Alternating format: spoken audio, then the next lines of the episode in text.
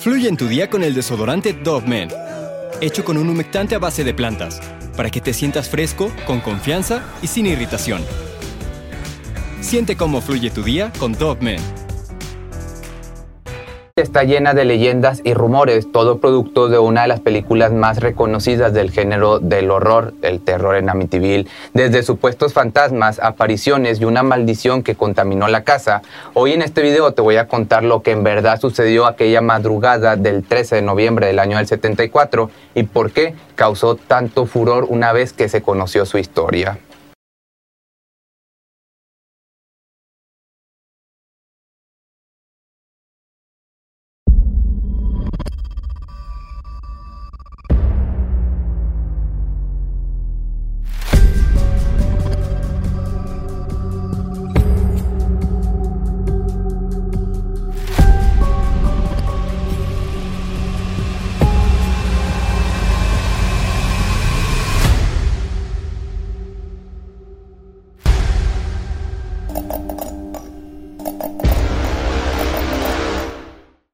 Esta es una de esas historias que no necesita exagerar para venderse. Lazos de sangre, asesinatos, vínculos con la mafia, incesto, abuso de alcohol, hechos sobrenaturales y hasta demonios. Todos estos son los ingredientes que hicieron que la realidad superara la ficción y que diera mucho contenido para el mundo del entretenimiento durante varias décadas.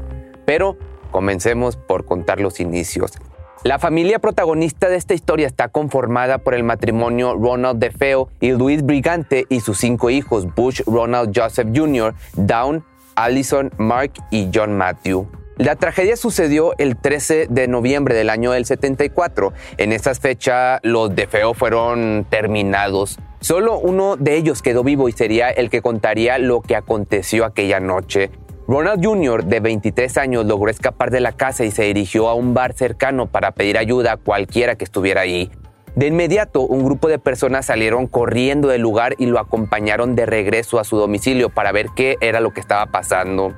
Al llegar al número 112 de la avenida Ocean y entrar en la inmensa casona, no pasó mucho tiempo para que se diera aviso a las autoridades sobre este terrible suceso. Cuando llegaron los especialistas se dictaminó que en total había seis cuerpos dentro, los padres y cuatro de los cinco hijos. Al inspeccionar más a fondo la escena del crimen, se dieron cuenta de que todos habían sido acribillados por un arma calibre 35 mientras dormían y que quien fuera que haya sido el tirador los terminó a sangre fría.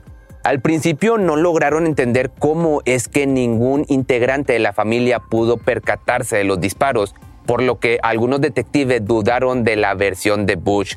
Por su parte, él le sugirió a la policía que era posible que el crimen haya sido perpetrado por unos criminales a sueldo de la mafia, pues tenían un mal historial con ellos. Por si las dudas, los oficiales decidieron llevarse al joven y protegerlo en la comisaría, pero también había sido una táctica para interrogarlo sobre lo sucedido. Y la verdad es que no le fue muy bien. Durante la entrevista, Butch comenzó a contar cosas que simplemente no cuadraban con los hechos. Además, el detective John Shirvell logró encontrar en la vivienda de los de Feo unos contenedores en los que había unas balas de calibre 22 y 35 bastante parecidas a las usadas en ese suceso. Con esto no tuvieron que trabajar demasiado para llegar a la verdad. Ante las inquisitivas preguntas de los especialistas, Butch confesó todo solamente un día después. Él mismo comentó que empuñó el rifle y disparó a cada uno de ellos y dijo que lo más difícil de todo fue detenerse una vez que comenzó con esta masacre. Pero, aunque el principal misterio se había resuelto, pronto llegaron otros. Años más tarde y después de muchísimas versiones contradictorias por parte del presunto culpable, se descubrió que en realidad Bush no era otra cosa que un mentiroso patológico. En uno de los libros más conocidos de este hecho, escrito por Rick Osuna y cuyo título es La noche en la que los de Feo murieron, se constata que hay fuertes indicios para creer que Bush no actuó solo y que en realidad su hermana Down lo ayudó a perpetrar el crimen, pero de esto te voy a hablar un poquito más adelante. Ahora déjame te hablo un poco del núcleo familiar.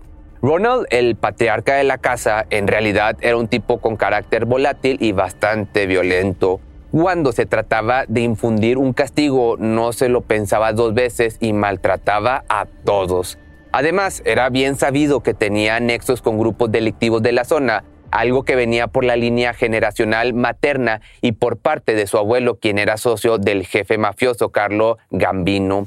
Según testimonios del propio Butch, la familia estaba consciente de los peligros y de los vínculos con la muerte al pertenecer a estas asociaciones e incluso relató que había tenido que deshacerse de cuerpos por encargo de la misma mafia.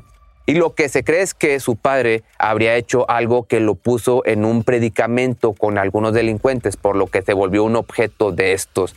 Pero esto último fue desestimado por algunos profesionales, ya que es sabido que según los códigos de la mafia italiana, los niños nunca son parte de un golpe o de un asesinato. Entonces, qué pasó realmente. Según varias personas que siguieron el caso, el verdadero responsable no solo era Bush, sino que su principal móvil era el simple hecho de que quería cobrar el seguro de vida de sus progenitores y también porque odiaba a su padre por ser una figura autoritaria y violenta. Pero había algo más oscuro todavía en la ecuación. Unos días antes de este suceso, Butch había tenido relaciones con su propia hermana, que además era menor de edad, Allison. Aquella trágica noche que precedió al crimen se habría desarrollado más o menos de esta forma. El martes 12 de noviembre del año del 74, una pelea se desató dentro del domicilio de los de Feo. Roland atacó a su mujer y agredió a varios de sus hijos. John, el más pequeño de la familia, terminó con la cara cubierta de sangre. Entre gritos, maldiciones y vasos rotos, Dawn tomó un cuchillo al ver que su padre se acercó de manera agresiva hacia ella. Lo primero que pensó es que si no hacían algo, esa misma noche Roland terminaría por matar a todos. Así que, según la teoría del escritor e investigador Rick Osuna, ella más tarde convencería a su hermano mayor de deshacerse de su padre y de su madre también.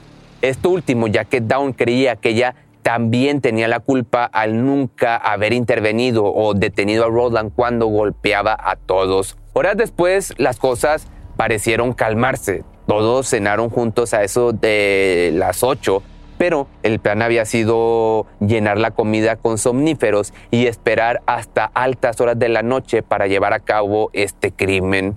A las 3.15 del miércoles 13 de noviembre, Bush calculó que el medicamento ya habría surtido efecto, por lo que se levantó de la cama, se puso sus zapatos y tomó su rifle. Salió de su habitación y comenzó a trazar su ruta. Entró primero al cuarto de sus padres, vio cómo Roland yacía boca abajo y se llenó de ira por lo que levantó el rifle, apuntó y jaló el gatillo. La bala entró por el riñón y salió por su abdomen. Para asegurar su muerte, volvió a apretar el arma y dio ahora en su cráneo. Segundos después, su madre se despertó y lo volteó a ver, pero de inmediato disparó dos veces. Ambas balas atravesaron su caja torácica y la terminaron de un flash al impactar su corazón. Butch se quedó de pie en aquella penumbra entre el olor a pólvora y sangre y se detuvo hasta ver que no se movían para proseguir con su marcha mortal. Salió del cuarto y cruzó el pasillo para entrar a la habitación de sus hermanos, Mark y John. Al entrar, suspiró un momento y vio hacia afuera por la ventana, pero logró reprimir sus sentimientos y avanzó decidido. Se paró entre las dos camas de madera oscura y jaló el gatillo, terminándolos instantáneamente. De nuevo, salió y siguió al pasillo en donde se encontraba otra habitación. Su hermana Allison, a comparación de los demás, estaba despierta y muerta de miedo cuando vio a su hermano entrar. Pero, sin remordimiento alguno, Butch disparó a quemarropa y directo a su propia hermanita. Por último, y por miedo a que lo terminara acusando, subió al tercer piso y entró al cuarto de Dawn. Ella dormía profundamente ya que también había puesto somníferos en su comida sin decirle nada. Le apuntó con el rifle y disparó en el lado izquierdo de su rostro poniendo fin a toda la familia de Feo. Después de todo esto, decidió darse un baño, desechó su ropa manchada y luego se vistió con prendas limpias y siguió con su vida como si nada hubiera pasado. En las más de 10 horas siguientes de que transcurrieron los hechos hasta el hallazgo de los cuerpos, Butch fue a trabajar, visitó a su novia y hasta fue de compras con ella, hasta que llegó gritando, pidiendo por ayuda al bar, que ya esto te lo conté anteriormente. Al funeral de toda la familia asistieron más de 80 personas y otros cuantos curiosos que conocían los detalles morbosos del crimen. Ahora, después de que todo esto pasara, las cosas no se quedaron tranquilas ni por unos días. De inmediato abundaron las historias de fantasmas y eventos paranormales. Y es que, la verdad, la mayoría de las películas y libros que se escribieron comenzaron de manera muy similar, con los cuerpos de manera pacífica en sus camas, como ajenos a su propia muerte. Con esta trama tan inusual, la gente empezó a inventar de todo. Se dijo que en ese terreno habían habitado los indios y que utilizaron el lugar para encerrar y dejar morir a los enfermos de la tribu. También se inventaron historias de brujas y de macumba, de magia negra. Por otro lado, 14 meses después de todo esto, de este crimen, el abogado de Bush, William Webb, encontró un comprador para la casa, George Lutz, quien la compró por 80 mil dólares. Pero sucesos extraños comenzaron cuando George su esposa Catherine y sus tres hijos, Daniel, Christopher y Melissa, se mudaron a la casa de los de Feo, afirmaron escuchar sonidos y cosas inexplicables, ruidos inexplicables, ver paredes sudando un líquido pegajoso y percibir un olor desagradable permanente. Claramente la casa terminó siendo un lugar de peregrinaje para aquellos fascinados en estos temas paranormales, en este tema de horror, aunque generaciones de familias que han vivido ahí afirman que nunca han experimentado ningún evento extraño. Así que, no sé, por las mismas causas, para evitar el acoso y el fanatismo público, cambiaron el número de 112 por el 108.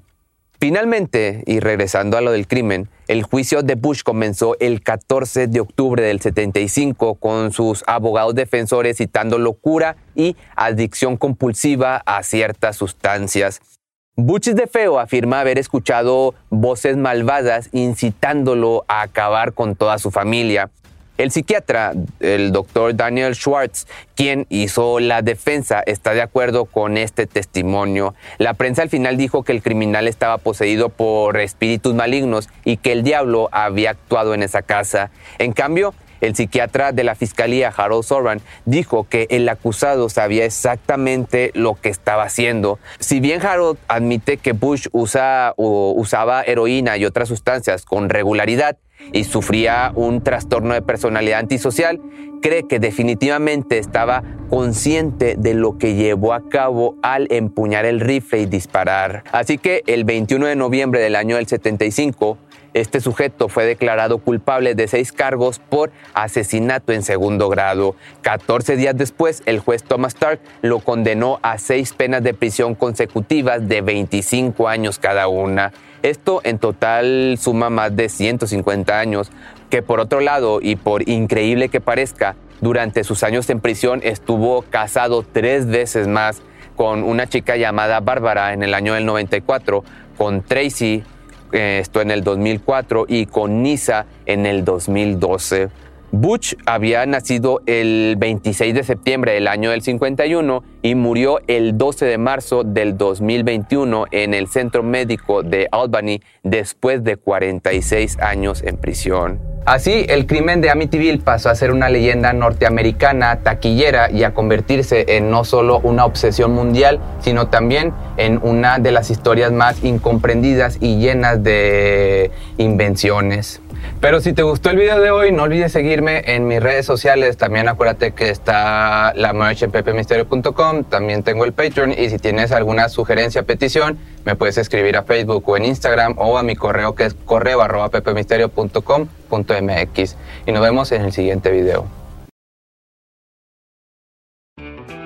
Fluye en tu día con el desodorante Dove Men, hecho con un humectante a base de plantas para que te sientas fresco, con confianza y sin irritación.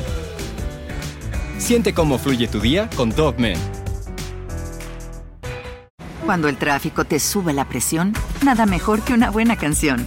Cuando las noticias ocupen tu atención, enfócate en lo que te alegra el corazón. Y cuando te sientas mal, un buen médico te ayuda a sanar. Sabemos que mantener tu salud es tu prioridad, también es la nuestra en Kaiser Permanente, donde trabajamos juntos para cuidar de todo lo que tú eres. Kaiser Permanente, para todo lo que tú eres. Kaiser Foundation Health Plan of the Mid-Atlantic Stay Inc., 2101 East Jefferson Street, Rockville, Maryland, 20852.